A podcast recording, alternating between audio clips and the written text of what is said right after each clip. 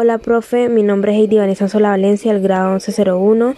Eh, por medio del podcast voy a hacer la pequeña exposición del tema energías renovables y no renovables. Un recurso renovable es un recurso natural que se puede restaurar por procesos naturales a una velocidad superior a la del consumo por los seres humanos.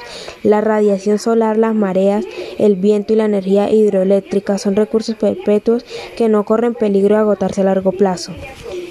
Las energías no renovables o energías convencionales son aquellas fuentes de energía que se encuentran en la naturaleza en cantidades limitadas, las cuales una vez consumidas en su totalidad no pueden sustituirse ya que no existe sistema de producción o de extracción económicamente viable. ¿Cómo nos benefician las energías renovables? Debido a que durante su producción no emiten gases de efecto invernadero, la energía renovable es una aliada imprescindible para mitigar el impacto de la sociedad en el medio ambiente. Esto ayuda a mitigar los efectos del cambio climático. Eh, ¿Qué situaciones se presentan por medio de las energías no renovables? Son aquellas cuyas reservas son limitadas y por tanto disminuyen a medida que se consumen.